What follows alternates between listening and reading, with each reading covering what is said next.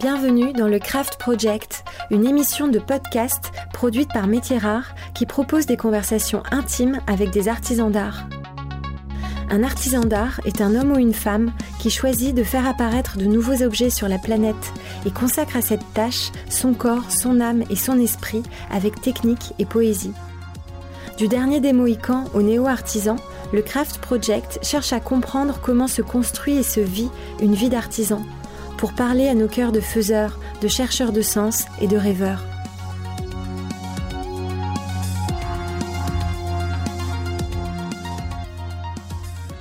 Je suis Raphaël Métierard et aujourd'hui j'interroge Philippe Nicolas.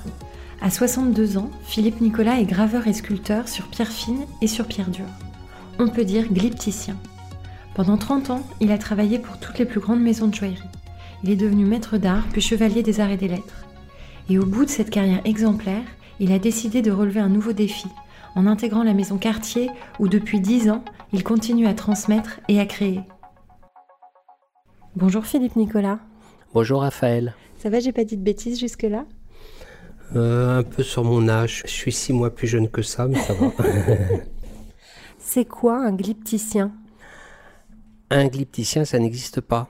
C'est un néologisme qui a été euh, créé dans les années 90, qui était pour euh, nommer le travail sur la pierre dure à un moment où on faisait un répertoire des métiers d'art.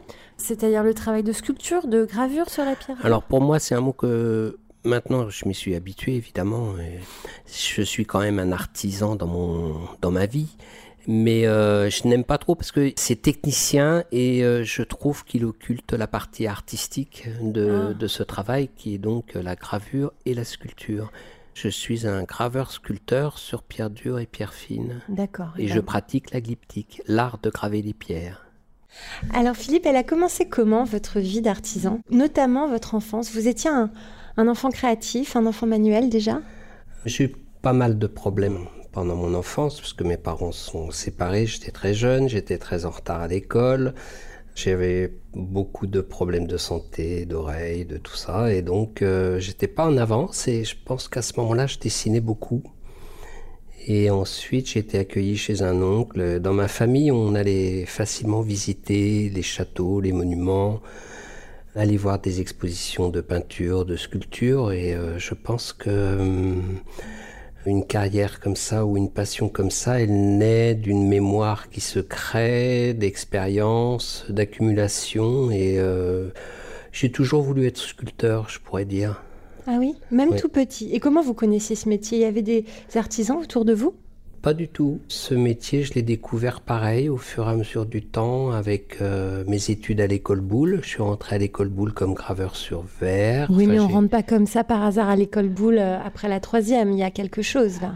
Bah oui, bien sûr. Il y a que je voulais pas faire un cycle normal et ça m'intéressait de m'orienter tout de suite vers euh, un métier artistique ou une carrière artistique. Et ça, vos parents, ils l'ont bien pris? Et ça leur faisait pas peur que vous changiez de voie J'avais la chance d'avoir une mère qui m'a laissé, qui me faisait confiance. Et vous deviez avoir une sacrée détermination alors pour qu'on vous fasse confiance aussi jeune sur un parcours auquel on ne s'attendait pas. Oui, j'avais déjà la passion sûrement du dessin, de la sculpture. Euh, les pierres, non. C'est né euh, au fur et à mesure. Quand j'ai découvert l'atelier de gravure sur verre, je savais qu'il y avait après un atelier de gravure sur pierre aux Beaux-Arts de Paris, que j'ai fait après. C'était un petit peu le but que je commence par la technique sur verre et que après je continue sur la pierre. Vous voulez dire que quand vous avez commencé et choisi donc votre spécialité à boule, vous aviez déjà cet objectif? Sûrement, oui. D'accord. Bien sûr. J'aimais bien cet outillage, cette confrontation avec la matière, euh, l'échelle du travail et tout ça, ça me, ça me convenait. Vous vous souvenez de votre professeur à boule Très bien, très très bien. Je suis euh, l'un des deux derniers élèves de l'école, de cet atelier. Cet atelier a fermé après. Et après, aux Beaux-Arts, pareil, l'atelier a, disparu depuis. Ben, j'ai un bon souvenir, c'était un, un professeur qui n'avait pas beaucoup d'expérience professionnelle, je dirais, qui n'était pas très artiste, mais qui nous montrait. Et euh, c'est ça qui est important, je pense, c'est de montrer la voie. Après, euh, c'est à nous de nous former artistiquement. Et ça, c'est les beaux-arts qui ont apporté ça? Les beaux-arts, et puis surtout les rencontres après les beaux-arts. J'ai fait très vite les beaux-arts Diplômé, j'ai eu la chance de pouvoir être un petit peu euh, professeur de travaux manuels ou de dessin dans les lycées pendant 2-3 ans, le temps de faire des rencontres euh, dans la joaillerie en faisant du porte-à-porte. C'est-à-dire dans les maisons, vous êtes... Vraiment, on parle de Vraiment, j'ai fait du porte-à-porte. J'ai eu la chance de rencontrer euh, d'abord chez Marchac à l'époque, Monsieur Bertrand, Bertrand Dugommier qui euh, a commencé à me donner des petites choses à faire et puis comme ça ainsi de suite je suis allé chez Chaumet, après je suis allé chez Boucheron et euh, petit à petit j'ai eu la chance de commencer par des petites choses et d'évoluer au fur et à mesure. Et euh, ça m'a permis de m'inventer moi-même un petit peu mon travail. Alors, j'entends pas parler de maître pour l'instant. Vous n'avez pas fait d'apprentissage dans un atelier? Vous n'avez pas eu un maître au-dessus de vous? Pas du tout. J'ai jamais eu de maître. Et j'ai un petit peu. À l'époque, euh, c'était très compliqué parce que quand vous rentriez dans un atelier, on disait les secrets d'atelier, se transmettaient pas beaucoup. Non, j'ai évolué vraiment tout seul, tout seul, tout seul. Vous résolviez tout seul vos difficultés techniques? Exactement. Alors à l'époque, c'était très compliqué. Soit vous étiez artisan, soit vous étiez artiste. Il faut savoir que à la SEMA à l'époque, vous pouviez vous inscrire à la SEMA comme artisan, mais après, si vous vouliez être artiste, il fallait vous inscrire à la maison des artistes. Et moi, j'ai toujours été artiste. C'est-à-dire que j'ai je n'ai pas pris ce métier-là, ce travail, comme un travail euh, d'artisan. J'ai refusé certaines choses euh, qu'on me donnait à faire parce que pour moi elles étaient trop euh, artisanales dans le sens où il n'y avait pas de créativité, où on ne me laissait pas la place de la création. Donc vous avez toujours eu cette exigence-là d'appliquer votre créativité? Toujours, et aujourd'hui encore, je me prétends artisan dans le sens où je vis de mon travail, mais je me prétends artiste parce que euh, mon travail, c'est un travail de confrontation avec la matière, et c'est au fur et à mesure de ce travail, en inventant ses outils, sa technique, que l'œuvre se crée. On dit c'est un travail de beaux-arts, c'est pas un travail d'artisan. C'est un travail d'artisan d'art. Voilà, oui. Oui, oui, non, mais j'ai des mauvais souvenirs parce que c'était très pénible. Quand vous étiez artiste, vous n'aviez pas le droit de travailler avec la joaillerie. Quand vous étiez artiste et que vous travailliez avec la joaillerie, vous n'aviez pas le droit de vous inscrire au syndicat des sculpteurs parce que vous étiez dans la joaillerie. Il euh, fallait expliquer que vous faisiez de la taille directe. Enfin, c'était, c'était très, très compliqué. Euh, pour moi, c'était, euh, c'était trop compliqué, quoi. Donc, vous vous êtes inscrit comme artiste mais vous avez monté un atelier d'artisan. Oui, j'étais, j'étais artiste et je proposais mes services aux joailliers. Et comment vous avez fait pour monter votre atelier euh, si jeune comme ça, indépendant Ça coûte cher de monter son atelier Bon, non, j'avais une cuisine et je travaillais dans ma cuisine. Ah ben voilà. C'est aussi simple que ça. voilà. D'accord. Et donc, vous avez été indépendant pendant 35 ans? 35 ans. Hmm. Et vous avez eu beaucoup de personnes qui ont travaillé avec vous à l'atelier? Pas trop. J'ai travaillé très très longtemps, vraiment vraiment tout seul, tout seul. Et, vous euh, l'aimez cette solitude-là, ce calme? Euh, Oui, tout à fait. Oui, ça me... J'aime beaucoup la... travailler en collectivité, en... travailler avec d'autres personnes. J'adore partager. Mais euh, c'est un travail qui demande quand même beaucoup d'abnégation, qui demande beaucoup de patience et de temps. Et euh, l'avantage d'être chez soi, c'est qu'on peut, euh, on peut passer le temps qu'on veut. On n'a pas de, de, limite. Ça demande beaucoup d'abnégation. Pourquoi? Bien parce que euh, bah, c'est ce temps qu'on y passe faut quand même un certain sacrifice euh, personnel quand même, parce que je travaillais à l'époque euh, vraiment, euh, je faisais bien mes 60-70 heures par semaine. Quoi. C'était, Vous aviez une famille, on peut construire bien une famille Bien sûr, je travaillais à la maison et tout le monde savait que je travaillais. On vous laissait tranquille Oui. Alors parlez-moi un peu de ce métier-là, de, ces pierres-là. Cet amour des pierres, il vous est venu euh, en même temps que l'amour du savoir-faire? Bah, L'amour des pierres, il est venu avec ma technique, il est venu aussi avec les rencontres et bien entendu euh, certaines personnes dans le métier qui m'ont fait découvrir les pierres peut-être d'une autre manière que je l'aurais découverte euh, dans le milieu de la joaillerie. Euh, C'est-à-dire, elles venaient d'où ces personnes-là, si elles n'étaient pas dans le milieu de la joaillerie C'était des joailliers, je pense. Euh, c'était des joailliers qui avaient une vision personnelle de la joaillerie et qui m'ont fait confiance et qui me passaient des commandes particulières. Enfin, particulières, qui me passaient commandes de sculpture. Et, euh, et on avait la même passion et des pierres et de la manière de les travailler. Vous avez des favorites, des pierres que vous aimez tout particulièrement? Est-ce que peut-être ça change en fonction de votre Non, non, j'ai pas de. Souvent, on me pose cette question-là. Je réponds à la pierre que je n'ai pas encore travaillée. Mais vous êtes un chercheur. En fait, ça va avec ma démarche, c'est-à-dire que à chaque fois, je recherche euh, l'outillage. Bon, évidemment, avec l'expérience, maintenant, je, ça va plus vite. beaucoup plus vite. Ça va beaucoup plus vite. Mais pour moi, si vous voulez, une, pierre, euh, les pierres, je les découvre tous les jours parce qu'elles sont habitées évidemment des stigmates de leur, euh, de leur vie, de leur naissance, de leur parcours. C'est des pierres, comme dit Roger Caillois, qui sont un petit peu des pierres endormies de la nuit des temps, qui nous survivront.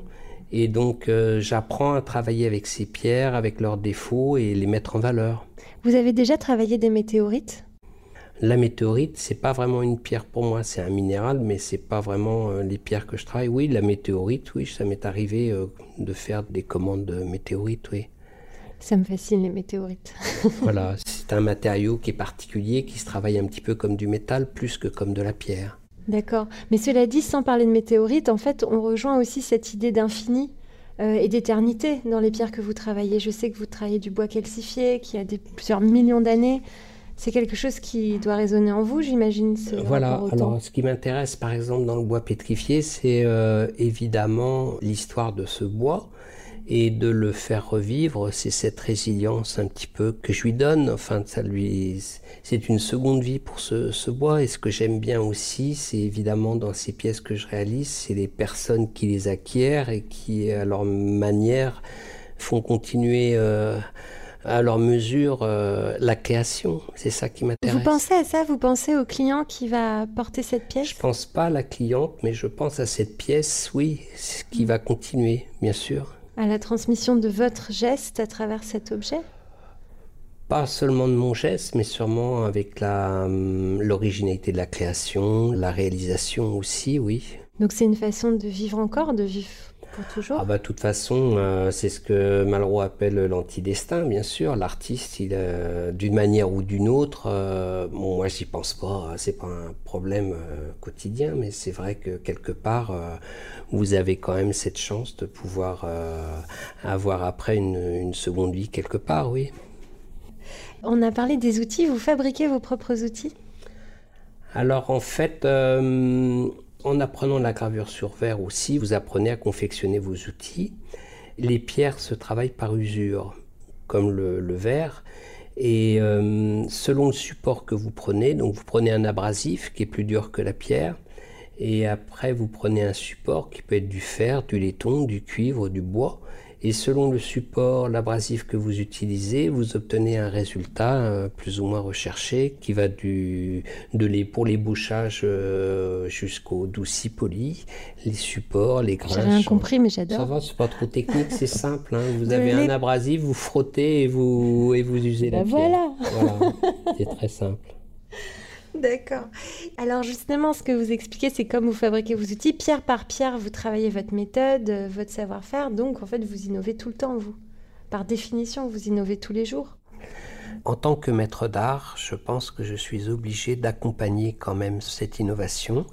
Et chez Cartier, oui, c'est important, c'est-à-dire que nous sommes toujours euh, euh, attentifs aux nouvelles technologies. et en pierre, aujourd'hui, il y a euh, beaucoup d'innovation. Et moi, j'accompagne cette innovation avec mon expérience. C'est des innovations d'outils, de machines? C'est l'outillage, c'est l'innovation d'outillage informatique, technologique, 5 euh, axes, enfin voilà tout ça. Moi je transmets euh, le travail fait main, l'approche de la pierre, la connaissance de la pierre, des, techniques traditionnelles, dites ancestrales, et euh, je pense que mieux on les connaît, plus c'est facile d'utiliser l'innovation aussi, et aussi d'être créatif avec l'innovation. Je pense que c'est ça qui est intéressant, c'est d'être euh, ouvert à l'innovation pour la création. C'est la création qui va faire vivre euh, ces métiers-là aussi dans le futur. Donc il faut être euh, attentif à, l'innovation. Mais c'est ce que je voudrais réussir à transmettre par ailleurs. C'est-à-dire ce sens de l'innovation, de la débrouillardise presque? C'est plutôt avoir un certain esprit quand on travaille, savoir le mettre en avant, le mettre en valeur, et c'est ça qui m'intéresse. Un certain esprit de chercheur un esprit d'artiste, c'est-à-dire comment on transmet un esprit d'artiste? Ah bah ça c'est toute la question. Non, c'est simplement d'être un petit peu euh, conscient de ce qu'on fait, euh, de faire une pièce unique et authentique, ne pas avoir de compromis et euh, voilà. Dans mon atelier, on on crée, on conçoit, on réalise les pièces, on les réalise aussi avec d'autres personnes. Dans la joaillerie, il y a les sertisseurs, les lapidaires, les joailliers, et c'est ça qui est intéressant.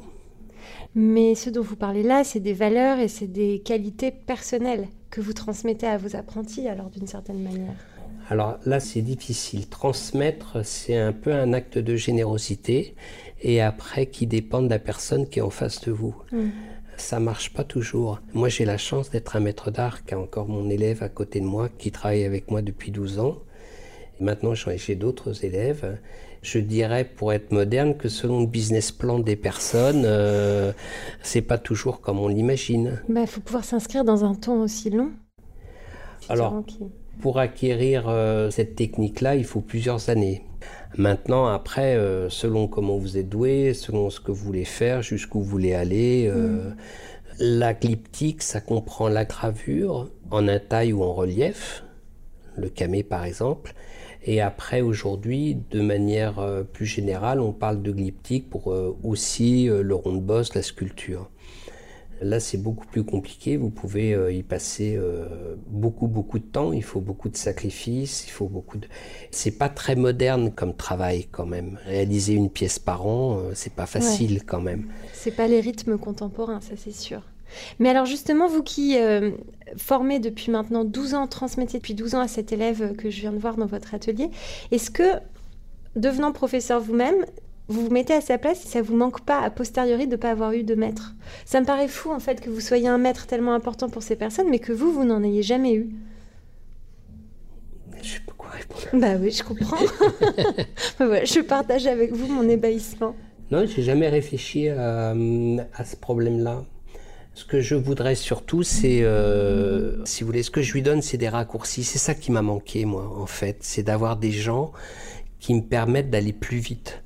Et euh, ce que j'essaie de leur transmettre, c'est euh, non pas ma vision des choses forcément, mais leur permettre d'aller plus vite dans l'exercice de ce qu'elles veulent réaliser. C'est ça qui m'intéresse. Alors on dit elle parce que c'est vrai, j'ai vu que des femmes dans l'atelier. C'est un hasard Il y a déjà eu des hommes euh Bah, il doit y en avoir. Moi, j'en suis un, mais, euh, après, euh, il y en a. Non, j'ai pas été approché par des des jeunes des femmes qui sont venues vers vous. Je fais vraiment un travail de. C'est assez fin comme travail et peut-être, c'est idiot ce que je dis. J'en sais rien. Oui, c'est comme ça en tout cas. Pour l'instant, c'est comme ça et il doit sûrement y avoir d'autres personnes qui m'approcheront un jour. Ah, attention, alors j'arrive avec ma question. Si je vous parle de sensualité dans les métiers d'art, vous voyez ce que je veux dire? Euh, bah, de mon point de vue, oui. Après, je pense que selon les métiers, euh, ils peuvent s'exprimer d'une certaine manière. Dans votre métier à vous, est-ce que vous faites un métier sensuel? Tout à fait, bien sûr. Je fais un métier euh, qui touche à la matière, qui moi, dans mon travail, ce qui est reconnu le plus, c'est la manière comment je finis les pièces. J'ai jamais euh, poli une pièce comme euh, on peut faire par ailleurs, c'est-à-dire qu'on polit les pierres. Moi, le poli des pierres, je l'amène euh, au fur et à mesure euh, en patinant les matières. Ça prend beaucoup, beaucoup de temps quelquefois. Certaines fois, on dit que ça sert à rien parce qu'on voit pas la différence. Mais euh, euh, quand on apprécie mes pièces après, on dit ah bah oui, peut-être qu'il y a quelque chose de différent, mais on sait pas quoi. vous, vous voyez tout de suite la différence. Ah oui, tout à fait. Hein. Mm. Et vos élèves aussi, j'imagine. C'est ce que je leur transmets. Oui. Donc après avoir eu votre atelier, vous avez rejoint la maison quartier. Est-ce que ça vous a fait plaisir qu'une maison comme celle-là euh, s'investisse dans la transmission? Mais Pour moi, j'ai toujours estimé que les joailliers devaient s'investir non pas forcément dans la transmission, mais euh, dans l'intérêt de rendre périn certains savoir-faire qui, pour moi, étaient ou sont euh, plus ou moins en, voie de disparition. Et ça me paraissait évident qu'une grande maison euh, s'investisse dans cette transmission. Pourquoi il est en disparition, votre savoir-faire? C'est par la création, en fait. Je crois que tous les métiers, quels qu'ils soient, c'est la création qui les rend euh, plus ou moins actuels. Si vous oubliez un secteur ou quelque chose, si vous ne vous en occupez pas, il disparaît. Parce qu'il sort de l'imaginaire collectif Les gens ne s'y attendent plus? La glyptique, l'art de graver les pierres, est inscrite au patrimoine culturel immatériel de l'UNESCO. Parce que ça fait partie de l'histoire de notre humanité. Les hommes, pour parler de la glyptique, ont toujours gravé les pierres, que ce soit sur des parois de grottes ou euh, après pour faire des, bijoux, pour faire des, des intailles. Des... On a toujours gravé les pierres. Entre les années 70 et 80, c'était facile de délocaliser certains savoir-faire. Et c'est pour ça qu'aujourd'hui, il n'y a pratiquement plus personne à Paris qui peut faster une pierre correctement. Euh, Ils sont où les savoir-faire? Ils sont en Inde? Oui, ils sont, sont, en Inde, à Madagascar, à Bangkok, euh, à Hong Kong. Euh. Et qui les forme? Comment Il y a des écoles là-bas sur le... Alors là, on parle de savoir-faire plutôt d'artisanat. Moi, ce qui m'intéressait, c'était de continuer à considérer ce travail-là comme un travail artistique. Donc, euh, ce qui m'intéresse, moi, c'est de former des artistes qui réalisent des pièces uniques. Pour moi, l'authenticité euh, dont on parle dans les maisons du luxe passe par là, mm. c'est-à-dire un travail euh, authentique. L'authenticité, c'est l'unicité? Dans le luxe, je pense que ça en fait partie aussi, oui, bien sûr. Si vous commencez un petit peu à reproduire d'une certaine manière, vous banalisez, tout mm. à fait. Et euh, là, on parle de haute joaillerie, donc ce sont des pièces uniques avec des pierres uniques, euh, un travail authentique, euh, oui, oui, ça en fait partie. Et ce à quoi il faut être attentif en règle générale avec ces métiers-là d'art, c'est la banalisation. La technologie permet beaucoup de choses, mais il faut toujours garder à l'esprit de faire euh, des choses qui créent l'émotion. Et bien souvent, l'innovation aussi a tendance un peu à gommer cette, euh, cette partie-là. L'émotion.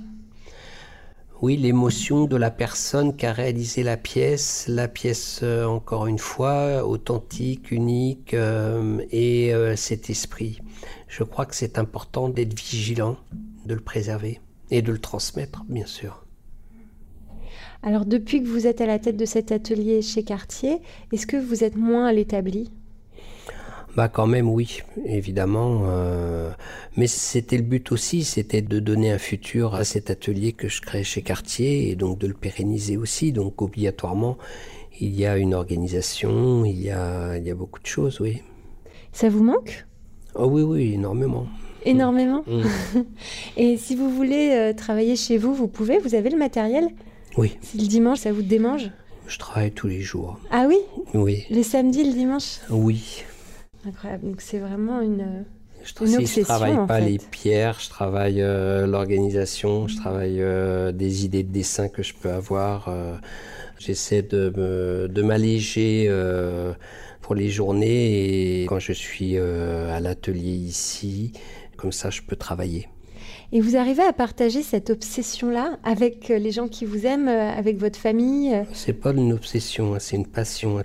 Oui, oui, j'ai la chance d'avoir toujours ma femme qui m'a connue à l'école Boulle à l'âge de 16 ans et qui donc... elle était artisan elle-même?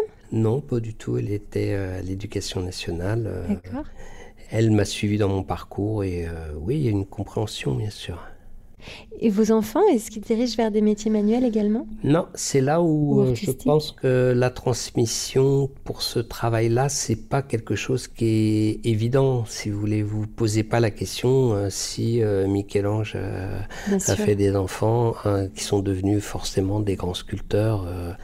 je pense que encore une fois, ce travail, c'est le résultat d'une mémoire que vous avez en vous, d'expérience, euh, et c'est ça qui... Euh, Mais j'imagine que vous, vos enfants, vous les avez initiés à la beauté. Ah oui, alors euh, ils vont facilement à des expositions, ils vont facilement, bien sûr, ils s'intéressent à tout ça, mais peut-être qu'ils ont vu ça, comme vous disiez, finalement, comme une obsession qui euh, prenait du temps, qui prenait, oui, peut-être, je ne sais pas comment on pourrait dire. Euh, J'ai peut-être pas donné le meilleur exemple, euh, sûrement. Hmm, je comprends. Mm. Alors j'ai une question, vous répondez comme vous avez envie de répondre, mais je trouve que c'est important d'en parler, c'est la réalité économique d'une vie d'artisan d'art. Vous avez bien gagné votre vie, vous? Ah oui, très bien. Très bien. J'ai jamais eu de problème d'argent. C'est vrai? Parce que ça m'obsède pas. Et puis, euh, ça n'a jamais été un but. Euh, j'ai gagné l'argent suffisamment pour vivre et ça m'a jamais euh, posé de problème. D'accord, mais c'est beau de pouvoir dire ça. Bah sûrement, je sais pas. bah, vous devez avoir quand même pas mal d'amis artisans d'art autour de vous. Vous savez que c'est mm. un métier qui fascine beaucoup, mais qui paye pas toujours très très bien. Alors déjà, moi, quand je suis rentré dans une grande maison, j'étais un petit peu le vilain petit canard qui avait fait ah un, pacte avec le luxe. Moi, j'ai aucun complexe par rapport à ça parce qu'encore une fois, c'était l'argent ne m'intéresse pas du tout. C'était surtout pour m'aider à pérenniser toujours et à transmettre. Euh, et donc, ça me paraissait évident que les grandes maisons, et je trouve qu'elles-mêmes, elles ne s'investissent encore pas assez. Je pense qu'il euh, y a largement euh, encore à faire. Mais oui, je, veux bien imaginer que vous avez senti un, certain jugement de vos, de vos pères c'est ça, parce qu'il y y a une certaine indépendance liée au destin d'artisan d'art qui n'était pas comprise. Mais c'est là où je me prétends vraiment artisan, c'est-à-dire que pour moi, si je n'avais pas gagné ma vie avec euh, mon métier, là j'aurais vraiment souffert. Et euh, je pense que hum, oui, ces métiers-là survivront que si vous faites la preuve que vous pouvez en vivre. Si vous formez des gens pour avoir des métiers avec lesquels ils ne peuvent pas vivre, c'est compliqué quand même. Donc pour moi, c'était obligatoire. Alors peut-être que je suis peut-être un peu plus bagarreur que certains, j'en sais rien, mais c'est euh, c'est obligatoire. Vous aimiez vendre? Ah oui, j'aime bien vendre, mais je suis pas capable de gagner de l'argent. C'est vrai que peut-être que dans une autre vie, euh, avec une autre éducation, euh, avec mon éducation judéo-chrétienne de ma famille bien chrétienne, je, gagner de l'argent en faisant du commerce, c'était pas forcément bien vu, euh, donc euh, je sais pas le faire, je sais pas me vendre. Et pourtant, je pense que je me suis bien vendu à mon niveau. J'ai l'impression mm. que vous en êtes pas trop mal sorti. D'accord, alors justement, vous sentez la différence du regard de la société sur les métiers d'art depuis le moment où vous avez commencé il y a maintenant 30 ans et aujourd'hui? Est-ce que vous sentez une différence de la perception sur vos métiers? Je pense que les grandes maisons sont quand même de plus en plus euh, attentives à faire euh, vivre ces savoir-faire, ça c'est une chose.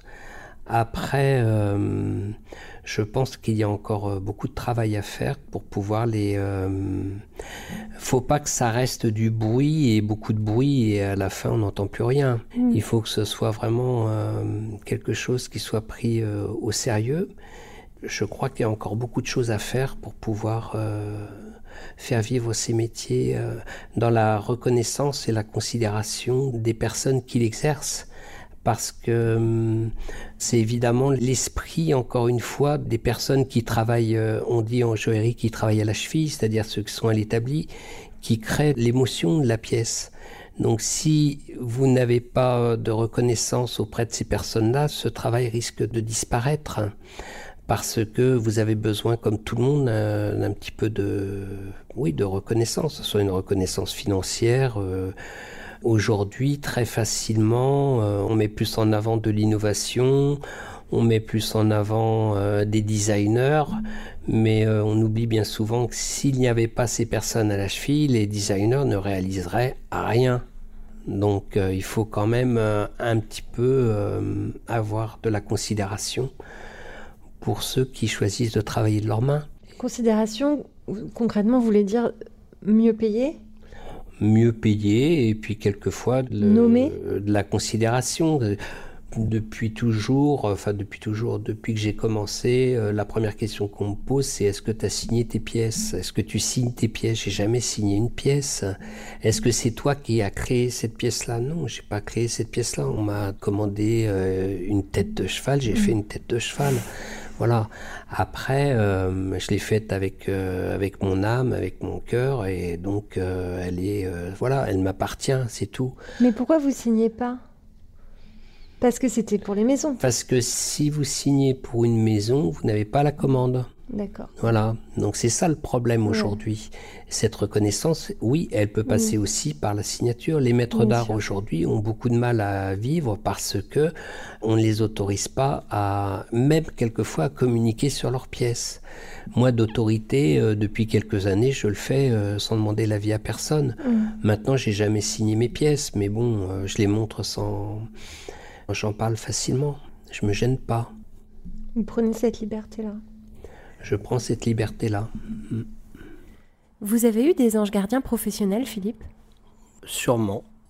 Je pense euh, au président actuel de quartier, Cyril Vigneron, qui m'a permis de participer à Homo Faber à Venise. Alors Homo Faber, c'était un magnifique événement autour des métiers d'art qui a été organisé par la Fondation Colonie, qui appartient au groupe Richemont, et qui a mis en scène les métiers d'art européens de manière tout à fait exceptionnelle au mois de septembre, et ça aura lieu à nouveau en 2020. C'est là que je vous ai rencontré, moi, Philippe. C'est l'occasion de rencontrer des gens de des gens de tous les jours, des Vénitiens, des Italiens, des gens du monde qui sont passés à Venise. J'ai eu le plaisir de les rencontrer et de leur présenter mon travail. Vous avez eu beaucoup d'intérêt, je le sais, parce que votre stand était pris d'assaut. vous parliez euh, comment à ces gens-là de l'Europe entière? Vous parliez en anglais?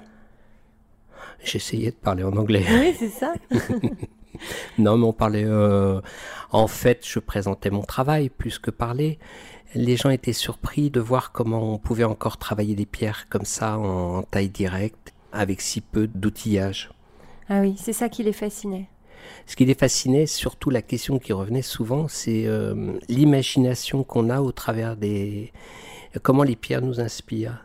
Ah oui, comment les pierres sont le point de départ de votre créativité, c'est ça? C'est euh, le travail que je réalise chez Cartier aujourd'hui, c'est-à-dire que j'utilise des pierres, encore une fois, qui quelquefois n'ont pas toujours d'intérêt euh, pour la haute joaillerie et qui permettent d'imaginer des pièces extraordinaires. Ouais.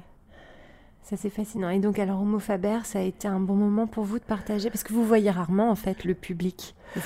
Voilà, c'était l'occasion de rencontrer euh, des gens. Il y avait même des écoles qui passaient avec des, des enfants qui découvraient tout ça. C'était très agréable. Mais on était sur les anges gardiens. Donc, vous avez cité Cyril Vigneron. Vous pensez à d'autres anges gardiens qui vous ont accompagné? Avant Cyril, j'ai eu la chance d'avoir euh, Monsieur Stanislas de Kersis qui lui alors euh, m'a fait euh, nommer euh, chevalier des arts et des lettres. C'était une surprise puisque en fait je l'ai appris quatre mois après que le décret soit passé. C'est pas possible. Comment ça se fait? Ah, C'était un samedi matin, j'étais dans mon atelier, ma femme m'a apporté le courrier et là j'ai découvert que le ministère de la Culture me nommait chevalier des arts et des lettres via le comité Colbert et c'est toujours agréable de rencontrer les autres personnes dans ce type de, cérémonie. Le comité Colbert, comme ça, désigne des personnes dans les maisons du luxe qui ont euh, un parcours euh, important dans ces maisons. Et c'est des gens de tous origines, très simples et qui ont consacré leur passion à, leur métier c'est toujours agréable de rencontrer ces gens. C'est des cuisiniers, c'est des sommeliers, c'est des couturières, ce sont des dentelières, des céramistes, euh, des graveurs sur verre. Mm. Euh, c'est beau. Et c'est important pour vous d'avoir eu cette distinction? Non, non, parce que je ne l'ai pas demandé, je m'y attendais pas, mais euh, disons que je sais pas si je peux le dire, euh, Sancho disait à Don Quichotte, euh, chevalier, euh, ne mourrez pas, monsieur, vivez, il serait dommage que de nos jours on meure sans que personne ne vous tue et que ce soit les mains de la mélancolie qui ne vous étranglent. Et en fait, j'aime bien cette phrase parce que j'y pense souvent je me dis, euh, ce sont des métiers dits ancestraux, mais il faut pas être mélancolique, faut au contraire aller de l'avant et montrer qu'ils sont euh, actuels et toujours d'actualité. Mm. Et chevalier, bah, peut-être que c'est ça aussi, se bagarrer contre. Euh, vous êtes un chevalier aujourd'hui. Oui, je suis assez fier. Qu'est-ce que vous aimez dans la maison quartier Ce que j'ai aimé, c'est le discours de M. Fornas, qui lui m'a invité à rentrer dans la maison, à fonder cet atelier. C'est quand même euh, un atelier unique au monde, dans une grande maison où vous transmettez C'est-à-dire que les personnes dessinent et conçoivent et réalisent. Et ça, c'est unique, euh, un atelier glyptique comme ça dans une grande maison. Alors euh, après, c'est les maisons comme la maison Cartier sont des, maisons qui évoluent euh, énormément et j'ai la chance de vivre ça au quotidien. C'est en termes de création, l'évolution. En termes de création, j'ai appris, oui, j'ai appris énormément. Les personnes qui travaillent avec moi apprennent aussi tous les jours. Oui, oui, c'est.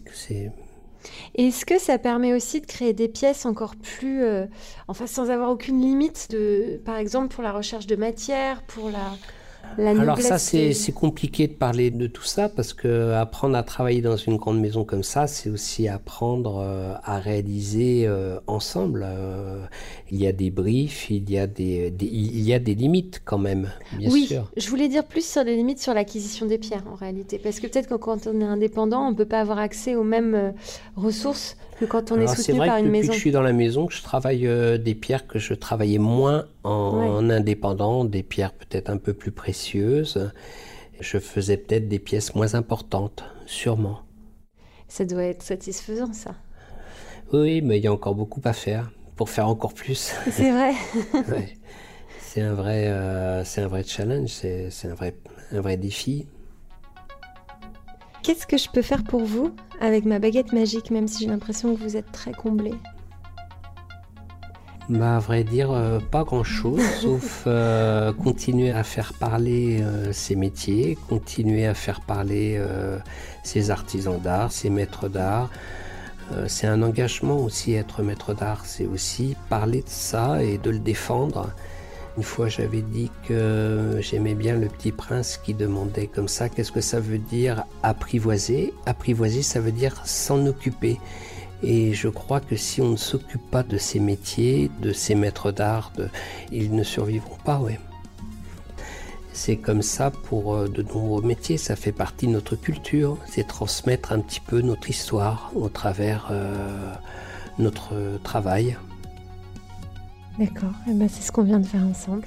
Merci Philippe Nicolas. Merci. Métier Rare est un studio de craft thinking. Le jour, Métier Rare imagine et bâtit des ponts entre les métiers d'art et les marques. La nuit, Métier Rare produit des podcasts qui célèbrent l'excellence et la créativité des humains. Si vous avez aimé ce podcast, dites-le nous avec 5 étoiles. Abonnez-vous, parlez de nous. Suivez-nous sur Instagram at Métier Rare. Suivez-moi sur Instagram at Raphaël Métier Rare.